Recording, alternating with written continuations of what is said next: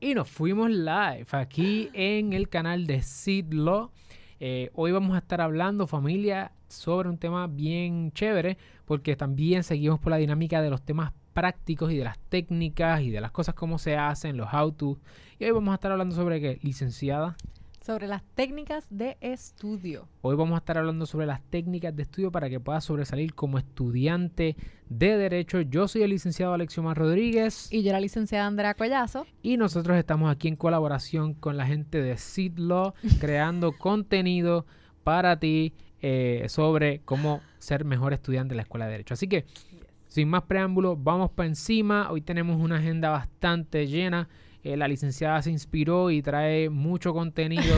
este, de hecho, si es la primera vez que nos conocemos, no puedes dejar pasar la oportunidad de suscribirte a este canal, porque en este canal estamos compartiendo contenido consistentemente, no solamente desde el punto de vista de como estudiante de derecho qué cosas debes conocer, sino también Estamos hablando sobre temas de derecho, que si estás tomando alguna clase de derecho, es un buen lugar para venir a repasar tus áreas de derecho, particularmente derecho de negocio, asuntos corporativos, eh, asuntos de propiedad intelectual, asuntos de distintas áreas de entretenimiento, etcétera. Así que este es el lugar, inclusive contratos, además de los martes que estamos haciendo, martes de mentoría virtual. Así que vamos a comenzar.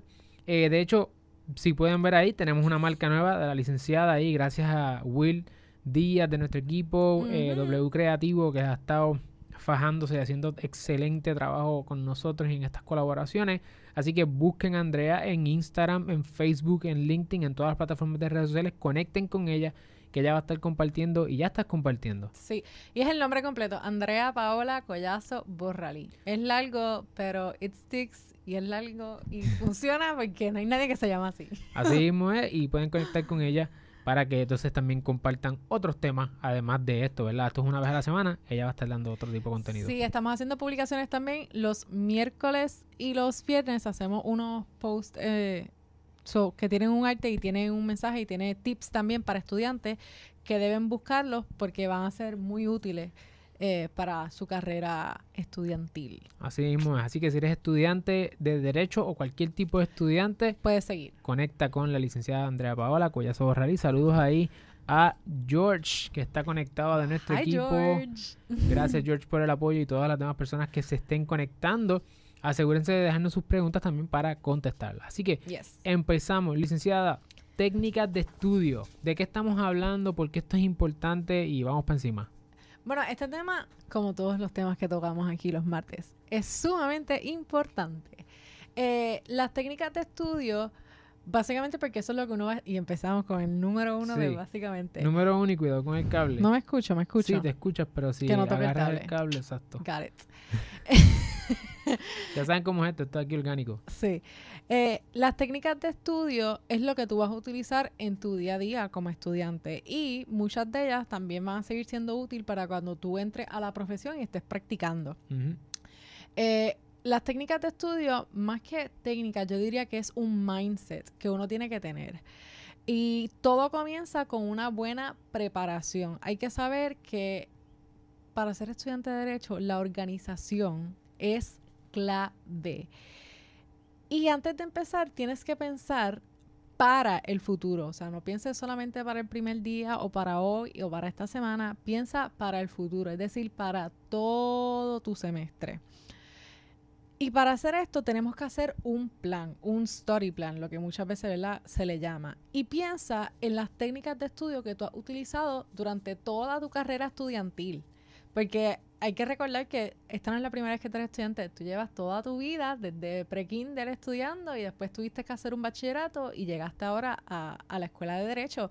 Piensa qué técnicas tú has estado utilizando, qué sí te funciona y qué no te funciona. Como dicen afuera, don't fix what's not broken. Si tú sabes qué técnicas a ti te funcionan y qué cosas, stick to those. Este para hacer ese study plan tienes que hacer un schedule. Esto es sumamente importante. Haz un calendario y después, la segunda parte de este video, vamos a estar eh, diciendo de una, voy, a mencionar ciertas apps que tú podrías bajar como estudiante que te puedan ayudar para todas estas cosas. Pero es importante tú tener un calendario, un schedule Y allot time for everything. Es decir, schedule o pencil everything in. Todo, desde a qué hora vas a comer, a qué hora es que te vas a levantar, de qué hora a qué hora es tu clase, cuándo vas a hacer las tareas, cuándo tienes eh, actividades extracurriculares, cuándo te vas a reunir con tu familia, todo. Ponlo ahí, porque pasa muchas veces que uno piensa que uno tiene más tiempo del que verdaderamente tiene. Dice, ah, voy a tener tantas horas para hacer, para hacer tarea y viene y eso no pasa. Así que es importante que tú pongas todo en tu calendario para que puedas saber realmente con cuánto tiempo es el que tú cuentas para hacer todas estas cosas y para que te dé tiempo de hacer todas esas cosas y nada se te olvide. Así que organízate, haz un calendario, procura la manera en que tú puedas entender, que puedas auditar tu tiempo, cuánto tiempo yo estoy dedicándole a esta tarea, cuánto tiempo yo le estoy dedicando quizás a estudiar esta materia particular. Eh, piensa que obviamente necesitas tiempo para comer, para descansar, tiempo para poder eh, lo importante aquí es que tú sepas a qué le estás metiendo tiempo, porque si no lo sabes, entonces cuando vayas a hacer un, ¿verdad? Vayas a auditar tu tiempo, cuánto tiempo yo le estoy metiendo a esta clase, si vas a poder tener la oportunidad de trabajar de como part-time o vas a estar en algunas otras actividades extracurriculares, no hay forma realmente de que tú sepas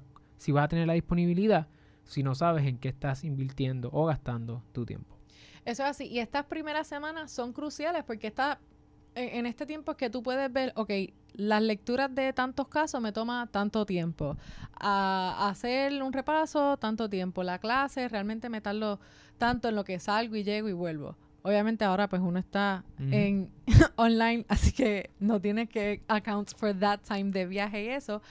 Pero toma estas primeras semanas para tú organizarte y, e ir construyendo ese calendario a ver cuánto eh, te toma realmente hacer todas estas tareas. Otra cosa que hay que tener en mente estudiando derecho es que la mayoría, si no todas de tus clases, van a tener solamente un examen. El examen final a final del año. Puede que alguna que otra te tenga un midterm, pero yo diría que la mayoría, al menos cuando nosotros fuimos, eran examen final. Eso quiere decir, mi gente, que vas a tener muchísimo material que aprender, estudiar y memorizar. Y con eso les digo, no lo dejes para el final. Do not cram.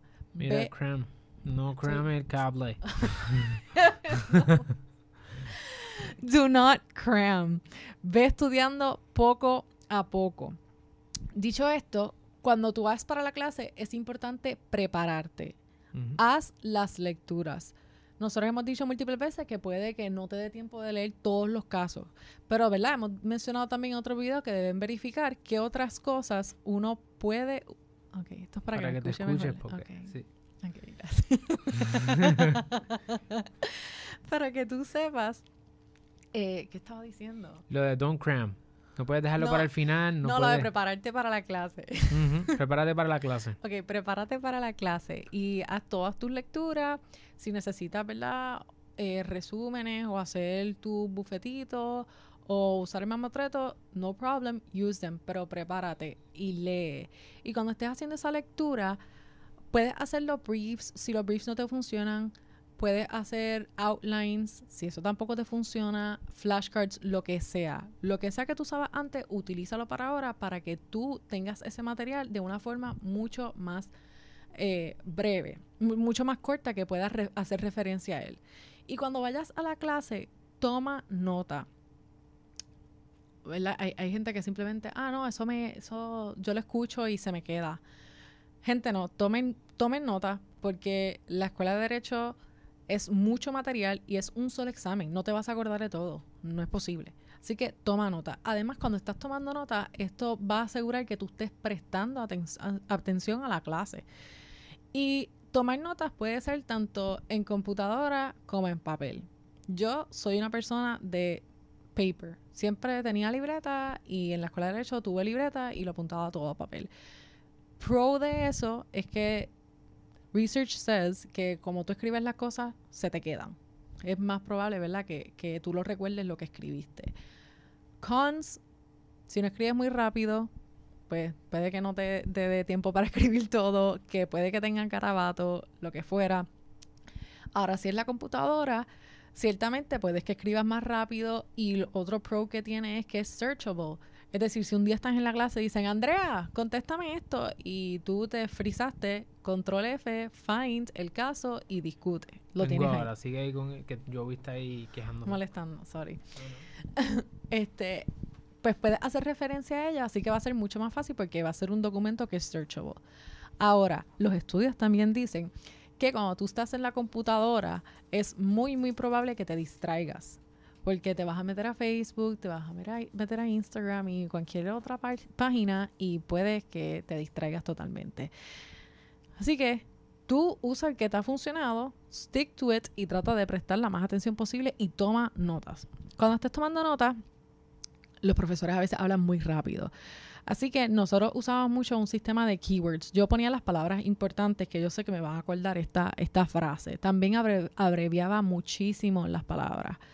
Eh, a mí me funcionó. Es importante que no importa qué técnica tú utilices, tú la entiendas. Porque a veces uno escribe rápido y es un garabato y después tomaste notas, pero no te funcionan para cuando vayas a estudiar. Así que escribe lo más claro posible. Si vas a usar estas keywords o, o abreviar las palabras, asegúrate de que tú tengas una guía en algún lugar o sepas qué es lo que significa. Eh, también puedes usar asociación. Nosotros usábamos mucho eso cuando estábamos estudiando. Asociábamos como que esta palabra con algo y eso nos acordaba todo el concepto. Eso es otro método de estudio que también eh, mucha gente utiliza. Eh, para, para entonces tratar de, de seguir activo en la clase, yo diría participa. Ahora tal vez es un poco más difícil porque uno está online y eso, pero si tú puedes, participa porque eso también te va a ayudar para que prestes atención y asegura que tú estés entendiendo el material. Y eso es importante que lo entiendas durante la clase. Si tienes dudas, no tengas miedo a preguntar. Eh, ¿Verdad? Estoy segura que han escuchado eso muchas veces y que no lo vas a hacer, pero háganlo o escribanle profesor aparte, pero traten de entender todo el material cuando están en el salón de clase, porque si no se van a quedar con la duda y la probabilidad de que la vayas a aclarar después tú solo es mínima, yo diría. Bueno, o sea, es más bajita. ¿no? Es Sí, más mismo, bajita. o sea, yo sé que estás en el... Tú estás ahora mismo virtual. O sea, Sí. yo sé que los profesores no están eh, contestando quizás de la misma manera. Es más difícil, todo el mundo se está ajustando. Lo importante es que tú puedas entender el concepto. En derecho, hay, los conceptos se entienden de una forma mínima, básica. Por ejemplo, sa- sabes que si una persona va, va caminando y se cae, pues va, ¿verdad? Si se cae, hay que ver por qué se cayó, cómo se cayó, dónde se cayó. Y una vez que tú sumas los elementos, se configura o no la doctrina de que si alguien responde, ¿verdad? Extracontractualmente por lo que ocurrió ahí. Si una persona tiene la obligación, por ejemplo, si alguien se, casa- se cae en mi casa, si yo tengo la obligación, Solo como si alguien se casa en mi casa. no, no, si alguien se cae en mi casa y porque se sentó en una silla, eso lo van a leer en un caso, y se rompe la silla, y la persona me va a demandar a mí. Van a haber una serie de preguntas que uno se tiene que hacer. Esas son esas cosas que tú dices, ok, por lo, yo entiendo como mínimo estos conceptos. Siempre van a haber excepciones a las excepciones y pues de eso es que viven los abogados y las abogadas.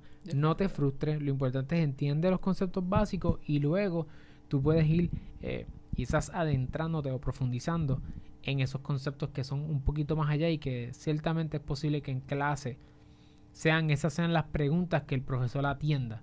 Eh, porque los profesores muchas veces lo que van a hablar es sobre las excepciones, no van a hablar sobre las reglas generales. La regla general, lo más seguro, debes conocerla por tu cuenta. Si tú entiendes eso, vas a la clase y te aseguras de que esos elementitos así como eh, oscuros o obscuros del derecho que los puedas entender. Aclarar, exacto. Eh, lo otro que iba a mencionar es las lecturas. Nosotros usábamos este, este pequeño tip también cuando nosotros hacíamos la lectura de los casos o de los libros, y es que nosotros usábamos muchos highlighters de diferentes colores y tenían un color code system. Cada color significaba algo. Había un color que era para el- este, los hechos, otro para la decisión, eh, para el derecho aplica- aplicable o lo que fuera. Y eso funciona y es muy bueno para cuando tú vayas a hacer referencia a esos casos o a ese material en el futuro, puedas buscar exactamente lo que puedas pinpoint lo que estás buscando mucho más rápido, sin tener que volver a leerte todo el caso desde el principio. Así que eso es algo que, que yo recomiendo. También puedes usar simbolitos. Yo usaba simbolitos como de estrella o, o circulitos o los triángulos, cambio o attention. Pero usa esta guía y cuando hagas tus lecturas, toma nota.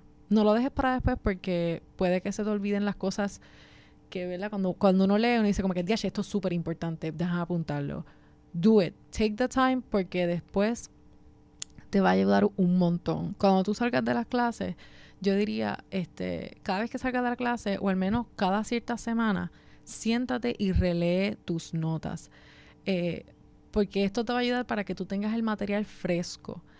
Y lo haces cada cierto tiempo y así cuando se acerca el, examen final, no tienes que volver a releer toda tu libreta de todo un semestre desde el inicio y probablemente has olvidado muchas cosas o qué era lo que significaba esto. Así que yo diría que cada cierto tiempo lo releas y tienes material fresco y así está, ¿verdad? Más ready.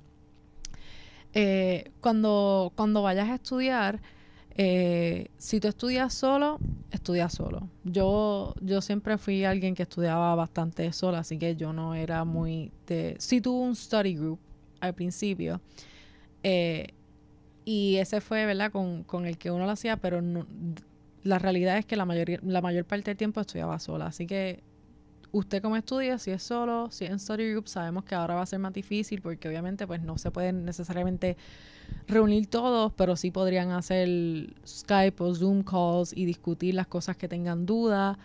Eh, eso lo pueden hacer. Algo que es importante es discutir el material. Eh, si tú te puedes parar al frente de alguien y explicarle un concepto, eso significa que tú entiendes ese material. Si tú no puedes explicarlo, probablemente no va, no lo entiendes como deberías entenderlo. Y cuando llegue ese momento en el examen, que a veces pasa, ¿verdad? Muchos de los exámenes en derecho son libretas, o sea, escribir, escribir, explicar o lo que fuera, pues vas a necesitar poder explicar ese concepto en tus propias palabras. Y eso es un buen, yo diría, una buena práctica y algo que nosotros usábamos también mucho es que nos paramos y nos explicábamos los conceptos y eso asegura que tú lo entiendes eh, a cabalidad.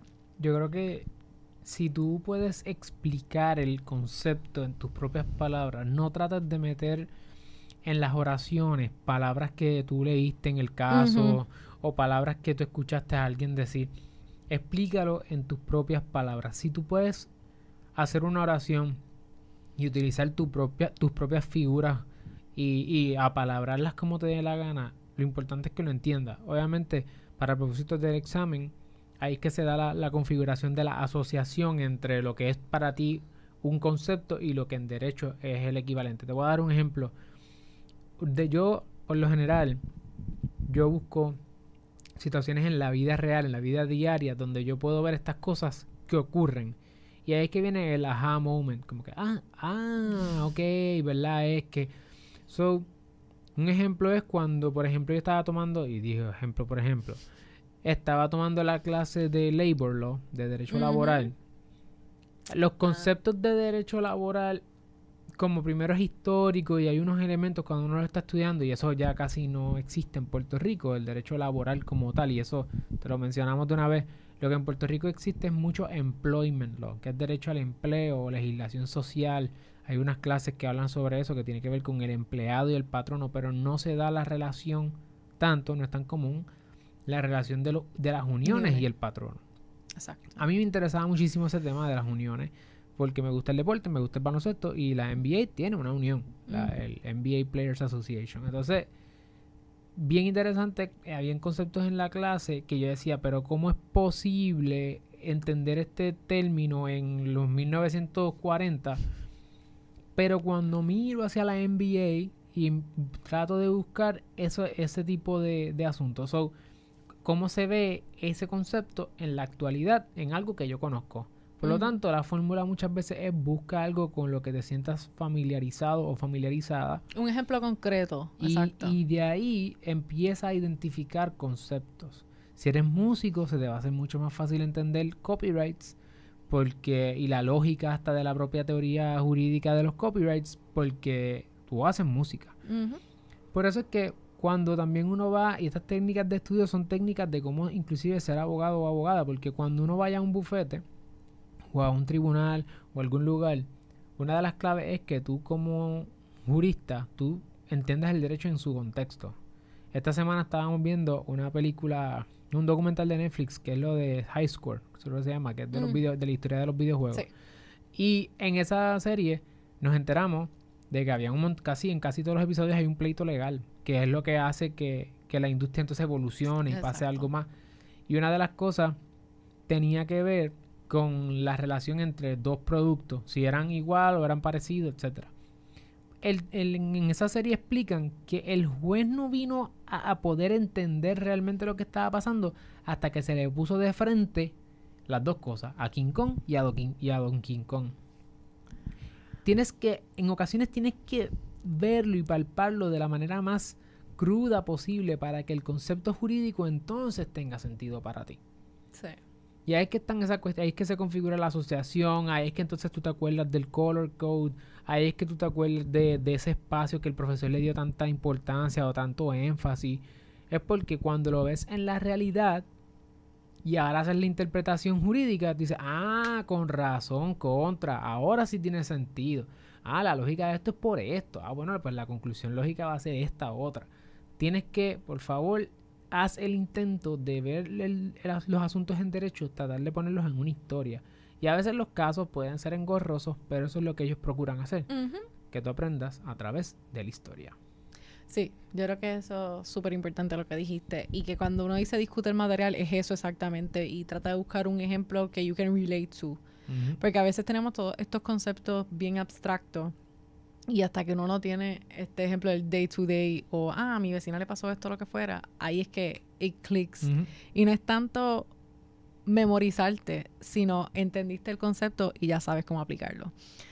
Eh, lo otro importante es estudia todo el material, aunque te digan que no viene. Porque ha pasado muchas veces que dicen, ah, esta parte no se tiene que preocupar. ¿Y qué pasa? Llega el examen, salen preguntas sobre esos temas o esos casos y pues mucha gente no lo estudió.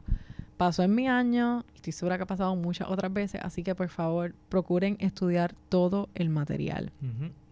Y cuando estés estudiando, como dijimos, puedes hacer diagramas, puedes hacer resúmenes, flashcards, outlines. Yo hacía muchos outlines y resumen. Eso era eso es lo que a mí me funcionaba. Pero tengo amistades que eran todo de flashcards. Así que find something that works for you and stick to it. Porque eso mismo, esas mismas estrategias de estudio son las que tú vas a usar eventualmente para cuando vayas a tomar la reválida. Así que find your thing, stick to it. Otra cosa que quería mencionar es, eh, hay, a veces hay términos legal jargon que uno no entiende y un lugar... Jerga jurídica, como eso mismo. Gracias, ¿no? jerga jurídica. y puedes buscarla en Black's Law Dictionary. Ahí te lo van a explicar súper bien y eso te, te puede ayudar a tú entonces entender el concepto en inglés tal vez y poder aplicarlo eh, en español. Igual, eh, yo quería mencionar lo de Westlaw y LexisNexis, que ellos tienen el practical section. Eso también es muy, muy bueno cuando estás haciendo tareas de, de, la, de las clases, por ejemplo, de corporate. Yo me acuerdo que nos mandaban a hacer resoluciones corporativas, bylaws, operating agreements, cosas así, que uno dice, ¿qué rayos? ¿Cómo yo hago esto? Yo nunca he hecho uno en mi vida. Pues mi gente, eso, para eso es que está el Practical Law section de esos databases y te van a dar ejemplos de esos documentos corporativos, al igual que Hmm. una de demanda, de, de todo lo que ustedes puedan pensar, allí está y ustedes lo pueden accesar porque está incluido en su, en su plan como estudiante y les va a ayudar un montón para cuando tengan que hacer esas tareas y también para poder ver las- los documentos como, ¿verdad? Cómo se ven en vida real y te ayuda.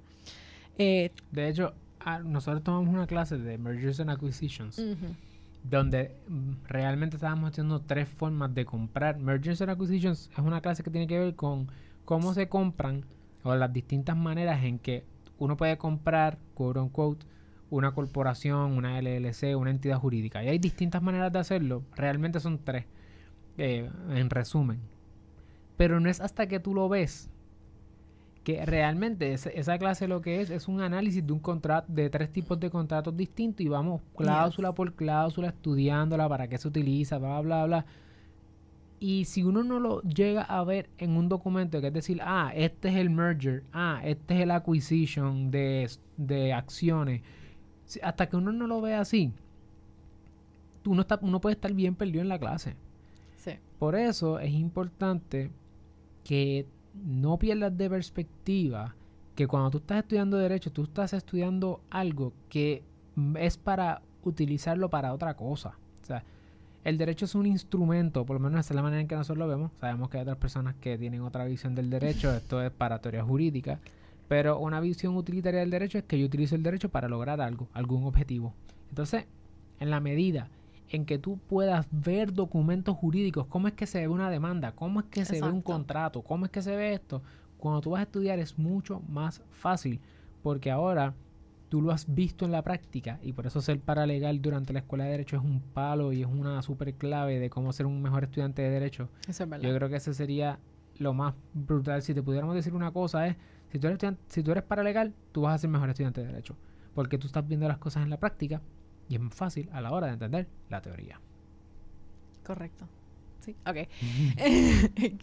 Pensé que estaba en un train of thought. No, ya, ya. Ok. Y quería añadir... queda poco tiempo. Que ahora mismo no se puede, pero cuando hopefully uno pueda volver a la escuela, a la escuela de Derecho presencialmente, la biblioteca es un super, super tool. La biblioteca tiene catálogos en línea que tú puedes verificar qué libros están y qué no, y hacer el research ahí mismo. Y también la bibliotecarias ayudan un montón. Y hay libros, si tú no eres muy bueno buscando en Westlaw o en Lexis, puedes ir a la biblioteca y hay libros de modelos. Yo me acuerdo en notarial. Habían libros de todo documento notarial que tú te puedes imaginar, de corporate resolutions, de lo que sea. Allí hay libros que ellos te pueden decir, ah, lo que estás buscando es para esta clase, puedes utilizar esto. Así que eso es otra cosa keep in mind cuando estemos, cuando estemos.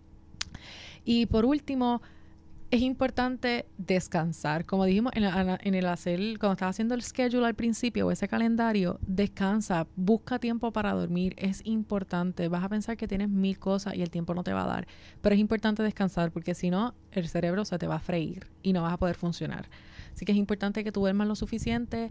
Eh, que tú te ejercites o busques tener un espacio donde tú puedas relajarte, porque wellness y mental peace es, ¿verdad? Es, es de lo más importante que, que, tú necesitas para cuando estés en la escuela de derecho, que es abrumante y hay tantas cosas que hacer a la vez. Así que yo diría que eso es algo súper, súper clave. Procura tu salud mental, emocional y física.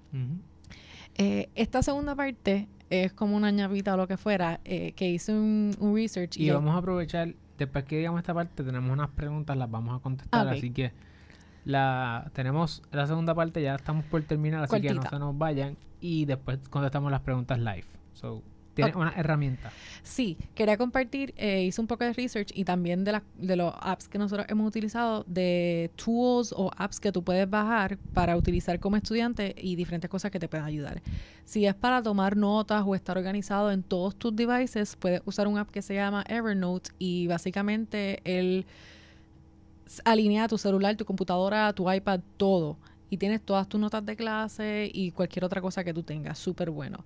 Si te gustan hacer digital flashcards, puedes usar Quizlet o Anki. Eh, si necesitas hacer un digital calendar o reminders o lo que fuera, hay otro app que se llama My Study Life y básicamente te permite hacer todas esas cosas. Otra cosa importante, en, en la escuela de Derecho vas a escribir un montón, vas a leer un montón. Es importante que tengas un espacio, un storage para eso. Puede ser tu iCloud, tu Google Drive, está Dropbox. Tenlo todo organizado y guárdalo todo porque te va a funcionar. A nosotros hasta el día de hoy hay cosas que uno se está haciendo trabajo y hay busco trabajos que hice en ese momento o el research o lo que fuera. Eh, si te gustan hacer listas y necesitas un to-do list manager, y es bueno también para projects porque puedes compartir o si trabajas en grupo, se llama Trello, que ustedes también... Lo utilizamos. Exacto. Mm. en algún momento ya no lo estamos usando, pero es excelente Pero lo utilizaban, es muy bueno y puedes hacer lista y compartirla. Eh, si tú quieres evitar estar distraído, hay un app que se llama Forest y tú lo pones en tu celular y básicamente está bien nítido, en verdad tienes que tenerlo ahí y va creciendo un árbol. Si te sales de ahí o empiezas a utilizar tu teléfono, se te muere el árbol y tienes que volver a empezar. Es básicamente para ayudarte a que sea más productivo y dejes tu celular to the side. Es como un gamification. Gamification, exacto, para que tú puedas estar más enfocado y te dice, you're distracted, get back to work. Está muy cool. Eh, si necesitas scan documents o salvarlos como JPEG o PDF, está eh, Scanner Pro, que era el que nosotros utilizamos, muy, muy bueno. Y si estás en la revista y tienes que hacer book pull, excelente y es gratis también. Y por último, si vas a tener, si vas a hacer research, hay algo que se llama EndNote, que también es como esta única librería online que tiene acceso a un montón de cosas y puedes comparar el de estudiante and it lasts a lifetime y es excelente. Ya, esos son los apps que tenía. Oye, y muchos de estos apps tienen su tienen sus análogos en las plataformas que ya ustedes tienen como estudiantes, o no tienen que invertir, si no Ujú. pueden invertir adicional el dinero, eh, porque es importante también rendirlo. Hay muchas de estas aplicaciones que tienen la versión gratis, que tienen la Sí. versión eh, pro. Muchas veces la gratis es más que suficiente, Funciona. pero también pueden utilizar lo- los correos institucionales que ya ustedes tienen, como arroba upr.edu o inter Sí. derecho, la que sea que tenga, en, ya sea que tengas el G Suite porque estén utilizando Google en tu institución o porque estés utilizando Microsoft, Outlook. que es Outlook, y sus programas, que muchos de los programas que ellos tienen son análogos a este, por ejemplo, el de tomar notas Evernote. Evernote es de dónde? De Microsoft. Ay, no te No sé de- ah, no, ese es el elefantito, yo creo. Es, exacto. Pues ese es el eh, elefante. sería Google Docs en, en Gmail y lo más seguro, y Word debe tener también un análogo si, este, si lo usas en, en la nube, en el Drive. Sí. Entonces son algunas aplicaciones que pudieras utilizar para eso. Me parece que todas, si no la mayoría, son free, así que pueden intentarlas en confianza. También. Entonces tenemos aquí una pregunta de Jorge Piñeda, la vamos a pasar por aquí. Dice, hola, ¿qué tips darían para poder trabajar desde que se es estudiante de derecho? Pues mira, nosotros vamos a tener un episodio que es para esto solamente, para esta pregunta, pero te adelanto lo siguiente. El primer año en muchas ocasiones es más difícil conseguir trabajo, por lo menos cuando estábamos presencialmente en la escuela, porque el primer año pues uno está ¿verdad? aprendiendo, particularmente el primer semestre, uno está El corre y corre. aprendiendo a lo que es ser estudiante de derecho, qué es lo que significa y uno está aprendiendo y muchas personas no dan oportunidades de trabajo el primer semestre. Sin embargo, sé de personas que han dado oportunidades eh, a estudiantes antes de que tan siquiera entren a la escuela de derecho para que se familiaricen y hasta se quedan con ellos durante ese primer semestre. Así que pueden haber alternativas. Eso es más probable que lo encuentres con un abogado o una abogada solo practitioner, alguien que esté empezando, que lo conozca porque sea parte de tu familia o algo por, por el estilo. Pero mayormente las primeras experiencias de derecho comienzan, estoy hablando en reglas eh, bien general, el primer verano de derecho. Luego de ese momento, ya muchas personas comienzan a trabajar desde ese primer verano hasta que terminan por para abajo como paralegales. Y si te fuera a dar algún tip, es que hay que organizarse. Exacto. Yo iba a decir esa- eso mismo. Usualmente empieza después de ese primer verano y después de ese primer verano puedes hacerlo en los semestres. Le decimos si es posible. Totally possible. Nosotros tuvimos dos, y, dos trabajos a la vez mientras estudiábamos. Exacto, se puede. De que se puede, se puede, pero necesita que estés sumamente organizado. Y parte de eso es hacer ese schedule con el real time que tú tienes. Eh, no vamos a decir más nada para que dejarlo Yo para, creo que lo vamos a dejar hasta ahí. para el otro video. Así que Jorge Piñeda, procura ver el otro video porque lo vamos a hacer exclusivamente de esto, de cómo se puede hacer. Pero te, te decimos, te adelantamos que sí se puede. Es muy posible. Solo yo diría que la clave resumido es organizarte. Eso es clave. Así mismo. Y de hecho, ya que Jorge está ahí, vamos a dar, yo les voy a decir cuáles son los temas que vienen ahora en septiembre para que estén pendientes, ya que este es el último episodio de agosto. Y, me- y nosotros tenemos contenido ya a- adelantado en cuanto a el- la planificación. Y quiero decirles que el próximo episodio vamos a estar hablando. Les voy a decir cuáles son los próximos cinco episodios para que estén pendientes y no solo pierdan y también compartan con otras personas. Eh, y de hecho, si esto te está añadiendo valor a tu carrera como profesional, dale like por favor, porque de esa manera YouTube lo comparte con otras personas que necesitan este contenido. eh, y de esa forma, pues no te cuesta nada, ¿verdad? Pero a nosotros nos ayuda muchísimo a poder impactar a otras personas. Así que Y dale like. suscríbete Comparte. para que estemos ahí bien conectaditos y sabes que todos los martes estamos aquí. So, ¿Cuáles son los próximos cinco episodios? Mira, los próximos cinco episodios son Maneja tu salud mental, física y emocional. Vamos a estar hablando sobre esa parte súper importante. Después vamos a hablar sobre cómo es que, cuál es el estatus actual de las escuelas de derecho en la era post-COVID y vamos a traer ahí al SID Team, al equipo de SID. Lo vamos a traer este, los paralegales para que nos hablen sobre su experiencia en la escuela de derecho. Luego vamos a estar hablando sobre la feria de empleo eh, para estudiantes de derecho, cómo es que uno puede prepararse y cómo uno puede aumentar sus probabilidades para conseguir ese trabajo que tanto estás buscando. Después vamos a hablar sobre los internados de verano post-COVID, cuál es la experiencia de verano ahora mismo. Vamos a entrevistar a distintos estudiantes de derecho que tuvieron experiencias este verano que van a compartir con nosotros qué fue, cuál fue la experiencia en distintos lugares, en tribunales, en Mm. bufetes y en otras agencias, para que tú sepas a qué eh, te vas a enfrentar el verano que viene, lo más seguro. Y por último, en septiembre vamos a hablar sobre tu primer empleo como estudiante de derecho eh, y ahí vamos a contestar de lleno eh, la pregunta de Jorge y vamos a estar atendiendo muchas de estas cosas porque queremos que tú también tengas la oportunidad de comenzar a tener una carrera robusta en derecho desde el principio y si no tuviste la oportunidad desde el principio que aproveches porque el momento es ahora. Yes. Así que estamos hasta ahí. ¿Tú tienes algo más que decir? No, no, yo estoy de acuerdo, me gusta, estoy emocionada. Tal vez, tal vez tomemos under revision si adelantamos, si es que... Es posible, es posible que, que adelantemos cosas, es posible que sí. Déjenos saber qué temas realmente les urge. ¿Cuál de estos son los más que interesan? Nos dejan saber. eh, Ya, ya tenemos el count de Jorge, pero déjenos saber cuál es otro, ¿verdad? Para entonces nosotros saber si hay que hacer un ajustes y eso. Así que estamos con eso. Y por favor, compártanlo con otras personas para poder seguir creciendo nuestra comunidad Yes. y poder seguir impactando vidas. Así que gracias. No olviden conectar con Andrea en todas las plataformas de redes sociales. Todo este Andrea nombre. Paola Collazo Borralí. Eh, si estás en las redes, eh, si estás en Facebook, ella está allí, en LinkedIn, en todos lados. Y con el equipo de Sid Law y conmigo, Alexioma Rodríguez. Y si tienen preguntas, no duden dejarnos saber, ya sea escribiéndonos individualmente o aquí mismo dejando un comentario. Así mismo, así que nos vemos el martes que viene a la misma hora en el mismo lugar. Bye.